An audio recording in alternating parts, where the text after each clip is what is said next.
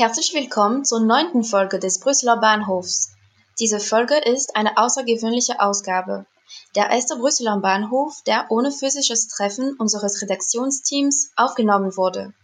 Damit reagieren wir auf die Entwicklungen in der Covid-19-Pandemie, die uns alle zu Social Distancing, also einem Verzicht auf soziale Kontakte und Ausgänge aufruft. Bei der Aufnahme der Folge mussten wir auf Telefonkonferenzen und Online-Aufnahmen zurückgreifen was sich natürlich auf die Tonqualität auswirkt. Das tut uns leid. Weil die Corona-Krise unsere Art zu arbeiten so sehr beeinflusst, wollen wir auch inhaltlich ein, zwei Worte dazu loswerden. Die EU ist derzeit eine der am stärksten von der Pandemie betroffenen Weltregionen. Europa trauert um tausende Todesopfer und hunderttausende infizierte Personen. Darüber hinaus ist die Pandemie ein Schock für unsere Sozialsysteme, die Wirtschaft und auch die Demokratie selbst. Die EU hat den Ernst der Lage erkannt. Kommissionspräsidentin Ursula von der Leyen hat versprochen, alles zu tun, was notwendig ist. Wenn sich dieser Whatever-it-takes-Moment in ein solidarisches gemeinschaftliches Vorgehen zur Eindämmung der Pandemie und Hilfe der Betroffenen übersetzt, wird die EU, da sind wir uns sicher, gestärkt aus dieser Krise hervorgehen. Denn als überzeugte Europäer und Europäerinnen wissen wir, dass die richtige Antwort auf diese Krise nur eine europäische sein kann. Gemeinsames Handeln war nie lebenswichtiger für die EU, als es heute ist. Natürlich, und das wisst ihr, liegt die Antwort auch bei jeder und jedem Einzelnen von uns. Lasst uns Abstand halten, die Hände waschen und solidarisch bleiben. Uns nicht vergessen, weiter fleißig Podcasts hören. In dieser Episode sprechen wir über die europäische Migrationspolitik. Ihr werdet unter anderem erfahren, was sich hinter diesem Konzept verbirgt und was die Herausforderungen der gemeinsamen europäischen Asylpolitik sind. Nach der Staffel Themen unserer Zeit fangen wir also eine neue Staffel an. Für die neue Staffel Außenperspektiven haben wir vor, einen Blick über die Grenzen der EU hinauszuwerfen und uns mit dem Thema Europa in der Welt zu befassen. Wir starten mit einem kurzen Fact-Finding zum Thema Migration. Migration. Wie kaum ein anderes politisches Thema beherrscht es in den letzten Jahren die Schlagzeilen. Dabei fallen immer wieder verschiedene Begriffe wie Asylrecht, Asylsuchende, Flüchtlinge, Geflüchtete oder Migranten. Doch was bedeuten sie eigentlich? Wir haben uns die Begriffe mal genauer angeschaut. Emily, was sind Migranten? Eine klare völkerrechtliche Definition gibt es nicht. Im Allgemeinen sind MigrantInnen Menschen, die ihren Lebensmittelpunkt längerfristig über eine größere Entfernung und über administrative Grenze hinweg verlegen. Wie lange der Zeitraum und wie groß die Entfernung sein muss, ist nicht genau festgelegt.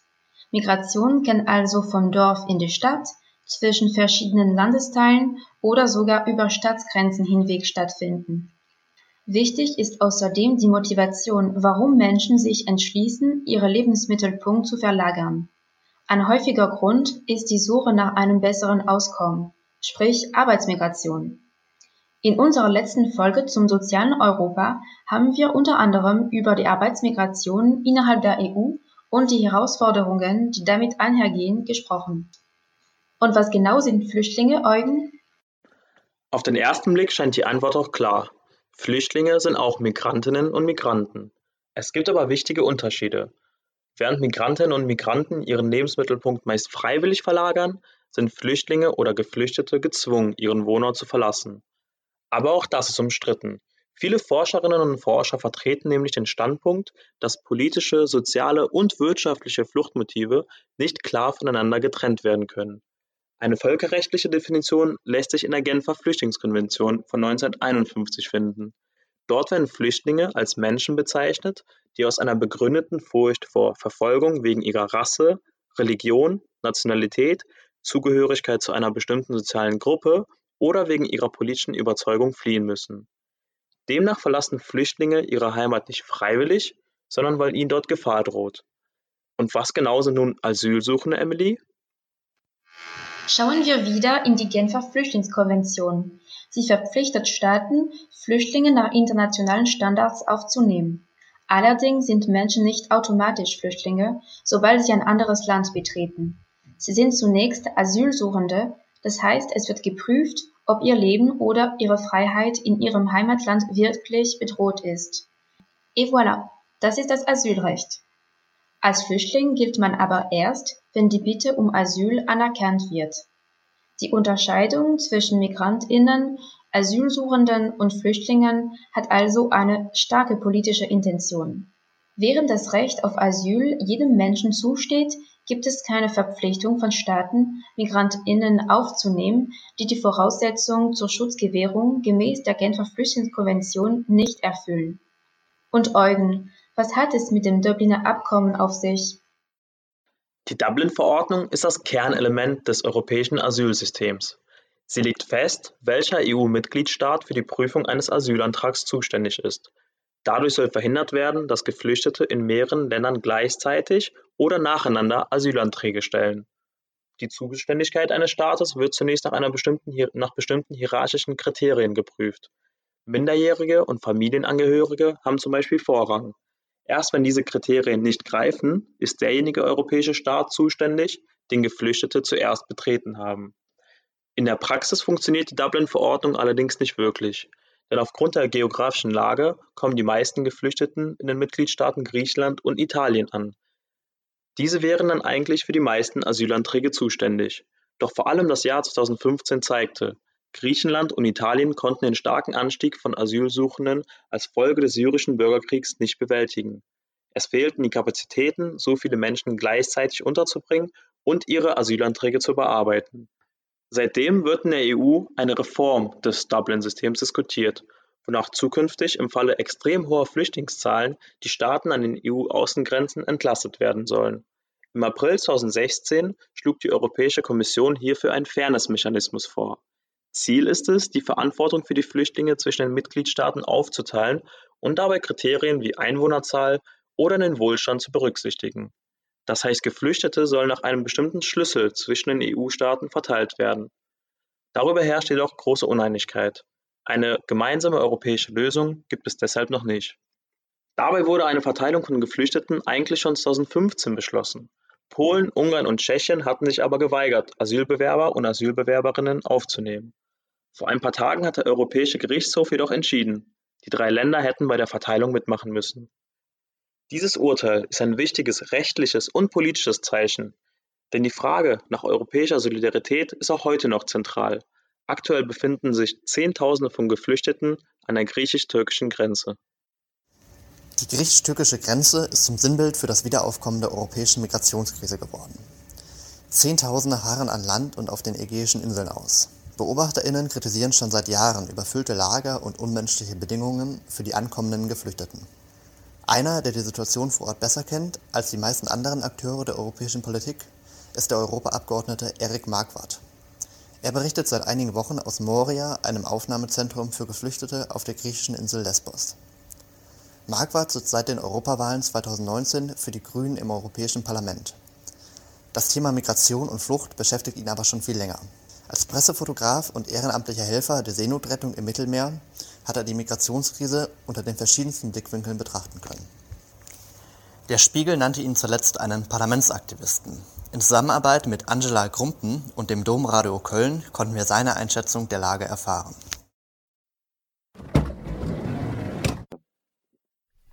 Ihr eigener Fokus in dieser Kampagne gilt vor allem natürlich den Menschen auf Lesbos, besonders den Menschen in Moria.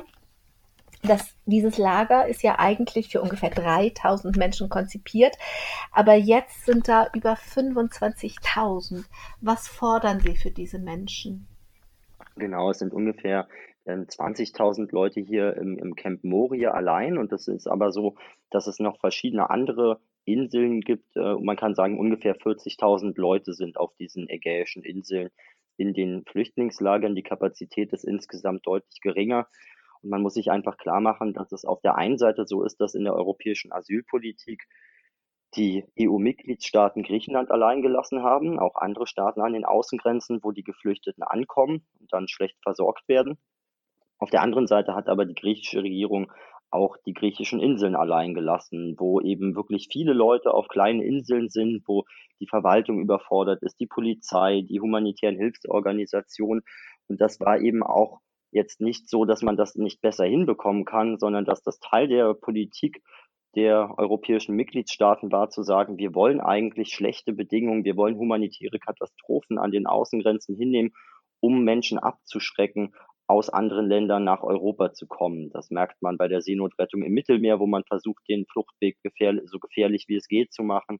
Äh, man merkt es aber eben auch auf den ägäischen Inseln, wo man wirklich unvorstellbare Szenen in Europa, das muss man sich immer klar machen, das sind Lager in Europa erlebt, ähm, die wirklich ja auch nicht hier auf der Insel allein zu lösen ist. Und die Forderung muss jetzt nicht trotz, sondern wegen Corona eigentlich sein, dass man sich klar macht, wenn dieses Virus sich dort in den Flüchtlingslagern ausbreitet, dann kommt es zu ganz schlimmen Situationen. Die Menschen haben schon jetzt oft Vorerkrankungen. Es gibt zu wenig ärztliche Versorgung.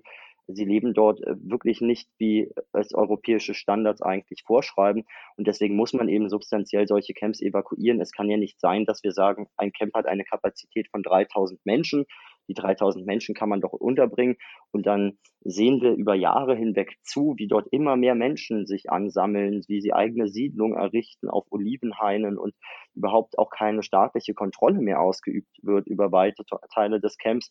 Deswegen muss es klar sein, es kann auf den Ägäischen Inseln sicherlich Flüchtlingslager geben. Hier werden wahrscheinlich auch in Zukunft immer weiter Menschen ankommen. In den vergangenen Jahren waren es gar nicht so viele, aber die muss man hier erstmal unterbringen auf den Ägäischen Inseln. Aber alle, die über die Kapazität sind, die kann man doch umverteilen. Und das ist ein humanitäres Gebot, ein Gebot der Menschenrechte, aber eben auch eine Situation, in der man sich fragen muss, wie, wie kann denn die Europäische Union zusammenarbeiten in der Asylpolitik? Denn es ist ja auch ein wirklich lächerliches Zeichen, dass man in die Welt sendet, wenn man wegen ein paar tausend Menschen auf Schlauchbooten ähm, die meinetwegen Herr Erdogan dann auf die griechischen Inseln schickt, quasi die eigene Rechtsstaatlichkeit, das Asylrecht aussetzt, wie es passiert ist und mit Unterstützung von EU-Mitgliedstaaten eigentlich äh, so tut, als hätte man völlig die Kontrolle verloren über die eigenen Gesetze, über die eigenen Behörden, als wäre man quasi ins Chaos gefallen als Europäische Union, weil dort einige Geflüchtete ankommen. Das ist ja auch ein Signal an Akteure wie China, Russland, Saudi-Arabien, USA oder auch die Türkei, wo man sagt, also wir sind übrigens 27 Mitgliedstaaten, die sich sehr stark fühlen, aber sobald man zehn Schlauchboote aufbläst und sie uns schickt, kann man uns erpressen. Und dieses Signal, glaube ich, da kann man als Bürgerinnen und Bürger auch erwarten, dass man äh, besser regiert wird, damit man eben auch dann ja nicht so erpressbar ist, wie wir es momentan sind. Also ich glaube, da gibt es viele Gründe, diese Camps zu evakuieren. Der sicherlich momentan dringlichste ist, dass dort eine riesige Katastrophe droht, wenn sich das Virus dort ausbreitet.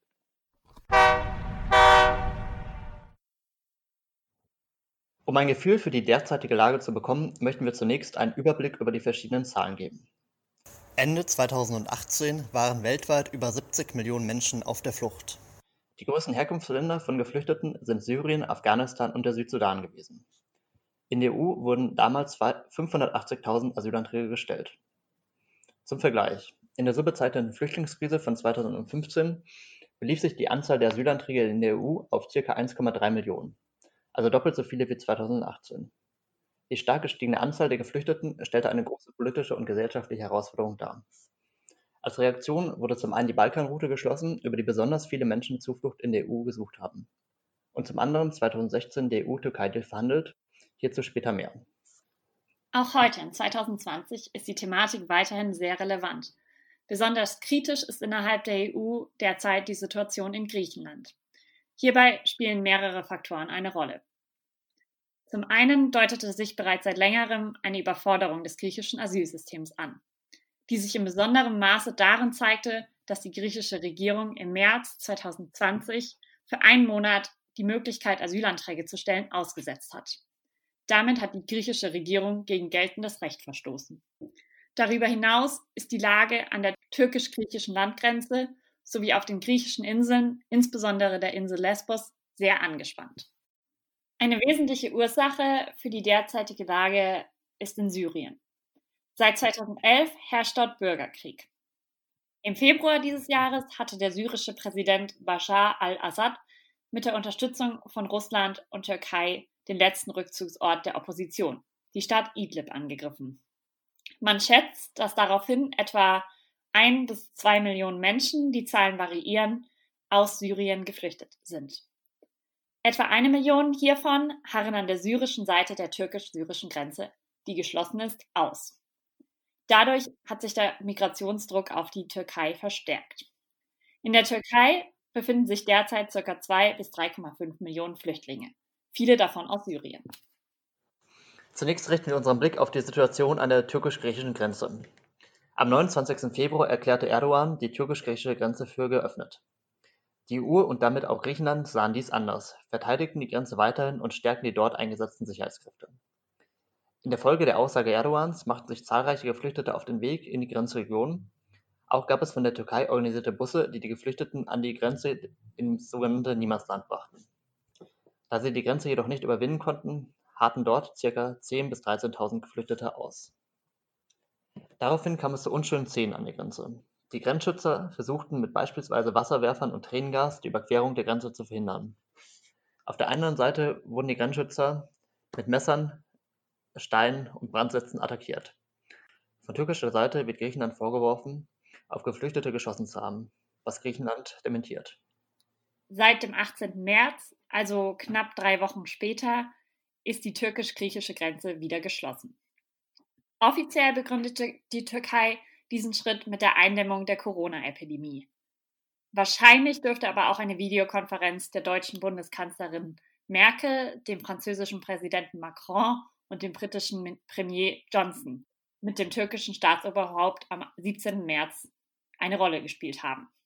Hierbei wurden der Türkei im, im Gegenzug für die Schließung der Grenze weitere EU-Hilfen in Aussicht gestellt. Insbesondere auf Druck der Türkei verließen viele Geflüchteten seitdem die Camps an der Grenze zu Griechenland. Wie bereits erwähnt, ist die Lage auf den griechischen Inseln Chios, Samos, Leros, Kos und Lesbos besonders schwierig. Dort leben mehr als 42.000 Geflüchtete. Insbesondere Lesbos und das dortige Lager Moria sind derzeit stark in den Medien präsent. Im dortigen Lager leben 20.000 Geflüchtete auf einer Fläche, die nur für 3.000 Menschen ausgelegt ist. Das bringt die Menschen in eine humanitäre Notlage. Die hygienischen Bedingungen sind äußerst schlecht, fließendes Wasser gibt es nicht und die medizinische Versorgung ist unzureichend. Gerade auch hinsichtlich der Vermeidung einer Ausbreitung des Coronavirus sind dies verheerende Zustände. Darüber hinaus gab es Ende Februar, Anfang März auf Lesbos von Rechtsextremen ausgeführte Angriffe auf Geflüchtete, Hilfsorganisationen und Journalisten. So wurde dort Anfang März von Rechtsextremen ein Flüchtlingslager auf Lesbos in Brand gesetzt. Anknüpfend an diese Erläuterungen der Lage möchten wir uns nun mit der Reaktion der EU oder Reaktionen in der EU und zukünftigen Reaktionen beschäftigen. Ein wichtiges Zeichen war, dass die Kommissionspräsidentin Ursula von der Leyen vor Ort gereist ist und Hilfe zugesagt hat. Insbesondere finanzielle Hilfe in Höhe von 700 Millionen Euro. Die Hauptlast und die Bearbeitung der Asylanträge liegt aber weiterhin bei der griechischen Regierung und den Behörden vor Ort. Auch im Rat der EU, also unter den Mitgliedstaaten, ist die Situation schwierig. Aufgrund stark abweichender Positionen steht die Reform der Dublin-Verordnung weiterhin aus. In einer Koalition der Willigen hatten Anfang März sieben EU-Länder zugesagt, 1600 von 5500 unbegleiteten minderjährigen Geflüchteten von den Inseln zu holen. Aufgrund der Entwicklungen in der Corona-Krise kam es zu Verzögerungen und die Staaten stellten diese Pläne zurück. Anfang April handelten dann Luxemburg und Deutschland alleine. Deutschland kündigte an, in den kommenden Wochen zwischen 350 und 500 unbegleitete Minderjährige aufzunehmen. Um künftig wieder gemeinsames Handeln der EU sicherzustellen, wollte die EU-Migrationskommissarin Ilja Johansson ursprünglich nach Ostern einen Plan vorstellen, wie das EU-Asylsystem neu aufgestellt werden kann.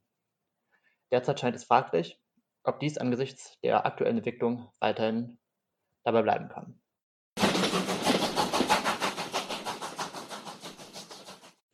Ja, Kira, in Vorbereitung auf diese Episode zur Migration hast du dich mit einem Geflüchteten ausgetauscht. Was hat er dir über seine Ankunft in Deutschland erzählt? Ja, genau, Emily. Ähm, und in Vorbereitung auf diese Episode hat uns natürlich auch eine individuelle Perspektive auf die Thematik interessiert. Und uns ist auch bewusst, dass dies nur eine Geschichte oder eine persönliche Erfahrung ist und die man auch nicht allgemeinern kann. Ähm, zu meinem Freund, genau, er ist Ende 2016 nach Deutschland gekommen. Er ist aus Syrien vor dem Krieg geflohen und Ja, er hat mir einiges über seine Ankunft erzählt, sowohl schwierige als auch positive Erlebnisse. Was ich besonders interessant und auch schön fand, ähm, war, welche Unterstützung er wirklich am Anfang erfahren hat. Er beschrieb mir, dass er auf der Suche nach einer neuen Heimat war. Und zu einer Heimatsuche gehört natürlich auch, sich beruflich verankern zu können und auch sozusagen ein Umfeld aufzubauen können. Und da hat er gesagt, dass die wirklich vielen Möglichkeiten, sein Studium voranzuführen, ähm, einen Beruf zu erlernen, die damit verbundenen Stipendien ihm sehr geholfen haben, Fuß zu fassen und auch die Möglichkeiten der Integrationskurse fand er sehr, sehr hilfreich, da er so wirklich das Gefühl hatte, gut in Deutschland ankommen zu können. Du hast aber eben auch die möglichen negativen Aspekten erwähnt. Hat er auch von Herausforderungen des Alltages erzählt? Ja, genau. Darüber haben wir uns auch unterhalten und ich fand vor allem zwei Erzählungen sehr interessant. Zum einen hatte er mir erzählt, dass es einige kleinere Herausforderungen gab bei einem Ausweisdokument. So wurde ihm ein Papier ausgestellt, was ihn zwar ausgewiesen hat für sieben Monate, aber nicht als ein richtiges Ausweisdokument anerkannt wurde. Die Bank konnte dieses Dokument zum Beispiel nicht akzeptieren und auch beim Bezirksamt gab es Schwierigkeiten und Verfahrenshindernisse bei der Anmeldung. Und zum anderen hat er mir erzählt, dass er und seine Partnerin gerne bald heiraten möchten. Und das stellt sie auch schon vor die eine oder andere Herausforderung. Denn wenn sie in Deutschland heiraten wollen würden, ähm, bräuchten sie eine Bestätigung, dass sie ledig sind. Und diese Bestätigung können sie entweder nur in Syrien bekommen oder durch die syrische Botschaft. Im Gegensatz dazu ähm, gibt es aber in anderen EU-Staaten weniger Anforderungen. So reicht zum Beispiel in Dänemark aus, dass sie gemeinsam leben und dadurch eine gemeinsame Anmeldebestätigung vorlegen. Und dadurch haben sie sich jetzt auch entschieden, ähm, in Dänemark zu heiraten. Und ja, also es schon hat mich überrascht, dass es innerhalb der EU da so große Unterschiede gibt. Im Kontext der aktuellen Situation an der türkisch-griechischen Grenze und auf den griechischen Inseln ist immer wieder die Rede vom sogenannten Türkei-Deal oder Flüchtlingsdeal. Dieser Deal spielt tatsächlich in der europäischen Migrations- und Flüchtlingspolitik eine wichtige Rolle. Denn die aktuelle Krise an der EU-Außengrenze lässt sich nur durch die Geschichte des Deals verstehen. Aber was hat es mit diesem Deal nochmal genau auf sich? Die EU-Türkei-Erklärung, wie die Abmachung offiziell heißt, wurde am 18. März 2016 zwischen den Mitgliedern des Europäischen Rates und der türkischen Regierung unter dem Präsidenten Recep Tayyip Erdogan geschlossen. Das Abkommen war eine Reaktion der EU auf die Flüchtlingssituation von 2015 und hatte zum Ziel eine Verringerung der Flucht- und Migrationsbewegungen in die EU über die gefährliche östliche Mittelmeerroute zu erreichen. Der zentrale Mechanismus des Deals besteht darin, dass Personen, die auf illegalem Wege nach Griechenland kommen und schlechte Aussichten auf einen Schutzstatus haben, auf Kosten der EU in die Türkei zurückgebracht werden. Im Gegenzug nimmt die EU eine besonders schutzbedürftige Person auf, die schon in der Türkei lebt. Die Türkei erhält für die Versorgung der Migranten und Flüchtlinge schrittweise 6 Milliarden Euro von der EU. Diese und weitere Vereinbarungen sind im Neun-Punkte-Plan des Deals festgelegt. Nun hat der türkische Präsident Recep Tayyip Erdogan Ende Februar erklärt, die Abmachung nicht mehr erfüllen zu wollen und die Grenzen zur EU für Migranten und Geflüchtete zu öffnen. Daraufhin haben sich Tausende auf den Weg gemacht, die danach äh, in den Lagern an der türkisch-griechischen Grenze ausharten. Die Gründe für dieses Handeln sind vielfältig und nicht alle sind direkt aus dem ursprünglichen Abkommen aus zu verstehen. Einerseits hatte Erdogan schon länger gefordert, noch mehr Geld für die Erfüllung seiner Aufgaben aus dem Abkommen zu erhalten, obwohl die Auszahlungen gemäß dem Abkommen verlaufen. Zudem wollte er, dass die EU das Geld direkt in seinen Staatshaushalt einzahlt und nicht wie bisher an die Organisationen, die für die Versorgung der Migranten und Geflüchteten zuständig sind. Das lehnte die EU ab. Ein weiterer Grund war wohl, dass die NATO, der die meisten EU-Staaten ebenfalls angehören, Erdogans neuer Forderung nicht nachkam, die türkische Militärintervention in Nordsyrien zu unterstützen. Jedoch hat die EU auch tatsächlich nicht alle der neun Punkte erfüllt, die im Abkommen vereinbart waren. Die freiwillige Aufnahme von Flüchtlingen aus der Türkei, die in Punkt 4 vereinbart war, wurde nie effektiv umgesetzt, da sich die EU-Staaten nicht auf einen Verteilungsschlüssel einigen konnten. Die Visaerleichterungen für türkische Staatsbürger für Reisen in die EU wurden auch nicht vollzogen, jedoch auch, weil die Türkei die Rechtsstaatskriterien nicht erfüllen konnte, die dafür normalerweise vorausgesetzt werden. Der Ausbau der Zollunion und die Wiederaufnahme der EU-Beitrittsgespräche sind in den vier Jahren seit Abschluss des Abkommens nicht nennenswert vorangekommen. Dies sorgt für Frust in der Türkei.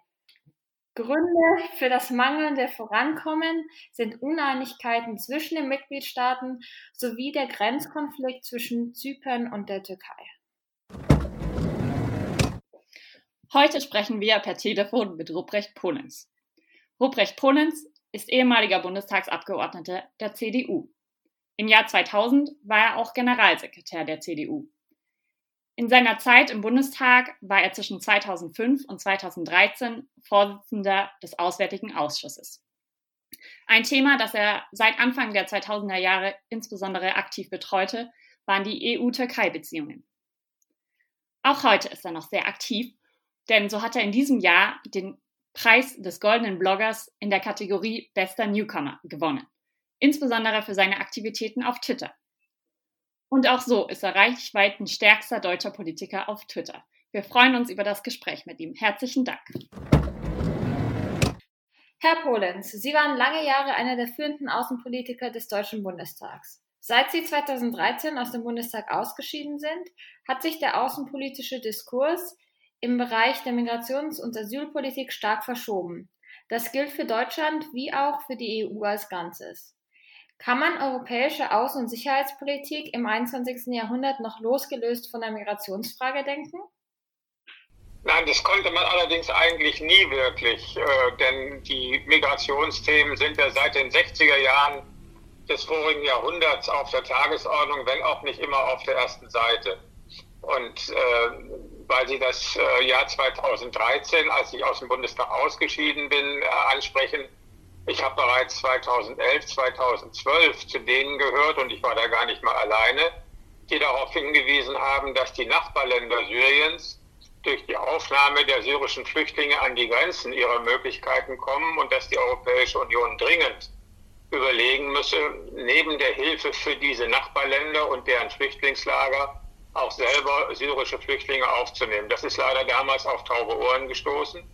Und Deutschland hat leider auch zu denen gehört, die gesagt haben, Asyl- und Flüchtlingspolitik ist eine nationalstaatliche Sache und im Übrigen eine Sache der Länder mit einer EU-Außengrenze. Und äh, wir haben eigentlich dann nur mit dem Frankfurter Flughafen zu tun und das Ganze lief dann unter der Überschrift Dublin. Das habe ich immer für einen großen Fehler gehalten. Und es hat sich eben dann rausgestellt 2015, als dann durch eine Reihe zusätzlicher Umstände, Unterfinanzierung der Lager und so weiter, äh, sich die große äh, Zahl an Menschen in Bewegung gesetzt hat, dass man dann äh, erstmal überfordert war, das alles so zu managen, wie man es hätte managen können, wenn man rechtzeitig angefangen hätte. Ja, sehr interessant. Ähm, mit der Außenpolitik geht es auch gleich weiter bei unseren Fragen. Und zwar ähm, plädierten Sie ja in Ihrem 2010 erschienenen Buch Besser für beide, die Türkei gehört in die EU, für eine Aufnahme der Türkei in die Europäische Union, sobald diese die Beitrittskriterien erfüllt. Auch in der EU-Türkei-Erklärung von 2016 war eine Wiederaufnahme bzw. eine Wiederbelebung der Beitrittsgespräche vereinbart worden. Nun hat sich aber in den vergangenen vier Jahren kaum etwas in diesem Bereich getan, was einige Beobachter als einen der Gründe anführen, warum Erdogan diese Erklärung nicht mehr nachkommen will. Glauben Sie, dass die Frustration über das mangelnde Vorankommen ein Grund für das Handeln Erdogans in der Flüchtlingsfrage ist? Ich würde das eher für einen vorgeschobenen Grund halten. Als ich 2010 das Buch geschrieben habe, war die Türkei tatsächlich noch auf einem Reformkurs. Die EU hat das mit jährlichen Fortschrittsberichten beobachtet, hat Hinweise gegeben, was passieren muss im Bereich der Justiz, in anderen äh, Bereichen, wo sich äh, die europäische, äh, wo die, die Türkei sozusagen der europäischen Gesetzgebung äh, anpassen musste. Und das war eigentlich auf einem ganz guten Weg. Und die Hoffnung war, dass dieser Weg fortgesetzt wird. Erdogan hat aber äh, dann schon, ich sag mal, beginnend vielleicht 2012, 2013, als er auch über die Verfassungsänderung angefangen hat nachzudenken, mit der stärkeren Macht für den Präsidenten, einer noch weitergehenden Aushebelung äh, von Gewaltenteilung und Schwächung der Justiz und des Parlaments ist ja eigentlich in eine andere Richtung gelaufen als auf die Europäische Union zu, denn wir sind eine äh, Union von Demokratien, die rechtsstaatlich verfasst sind. Und äh, er sucht natürlich äh, Argumente dafür, um der eigenen Bevölkerung zu erklären, warum das alles nicht geklappt hat. Und da müssen eben andere daran schuld sein. Aber ich glaube, hier ist es tatsächlich so, dass äh, die Kursänderung äh, durch Erdogan vorgenommen wurde und äh, die Türkei sich eben in den letzten drei, vier, fünf Jahren deutlich Schritt für Schritt immer weiter von der Europäischen Union weg entfernt hat, sodass im Augenblick natürlich über äh, eine, eine Aufnahmeperspektive kaum geredet werden kann. Äh, es wäre schon viel gewonnen, wenn der Abwärtstrend gestoppt würde. In unserer nächsten Frage wollen wir jetzt noch einmal den Blick in die EU innerhalb werfen. Gerne würden wir Sie fragen, wie Sie als Politikprofi und ausgewiesener Kenner der Social-Media-Debatte einschätzen, ob die EU-Mitgliedstaaten in der nächsten Zeit eine gemeinsame Position und wichtige Fortschritte in der europäischen Migrationspolitik erreichen. Wenn man sich das, äh, das Gezerre um äh, die wenigen Kinder anschaut, die jetzt aus den griechischen Flüchtlingslagern äh, nach Europa, in andere europäische Staaten geholt werden sollen, wie zäh das läuft bei doch vergleichsweise kleinen Zahlen, ähm, kann man eigentlich nicht so wahnsinnig viel Hoffnung haben. Trotzdem muss weiter an dem Thema gearbeitet werden. Wir dürfen Griechenland äh, mit den Flüchtlingen nicht allein lassen und wir brauchen natürlich auch mit den Ländern, die an die Europäische Union angrenzen, eine Übereinstimmung darüber, wie wir die Grenzübergänge gemeinsam kontrollieren. Und deshalb war das EU-Türkei-Abkommen schon wichtig und wir müssen es auch erneuern. Wir müssen der Türkei helfen mehr vielleicht noch als in der Vergangenheit, die große Zahl von Flüchtlingen, die Türkei hat über drei Millionen Flüchtlinge aufgenommen, nicht nur zu versorgen, sondern sie hoffentlich auch äh, ein Stück weit im Land zu integrieren. Das wird für die Türkei äh, schwer genug.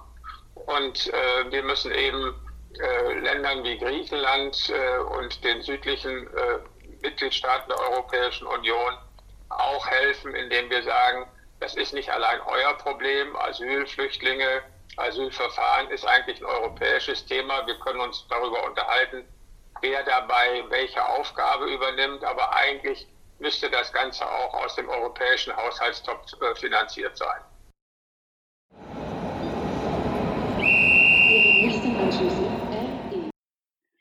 Aktuell ist es natürlich aufgrund der Corona-Krise etwas schwierig mit dem Reisen in Europa. Aber wenn diese Krise bewältigt ist, wollen wir mit dem Brüsseler Bahnhof einen der Solidarity Cities besuchen. Diese Städte übernehmen politische Verantwortung und engagieren sich selbstständig und im europaweiten Verbund für die Aufnahme, Betreuung und Integration der Geflüchteten. Mitglieder in diesem Verbund sind zum Beispiel Gdansk, Stockholm und Ljubljana.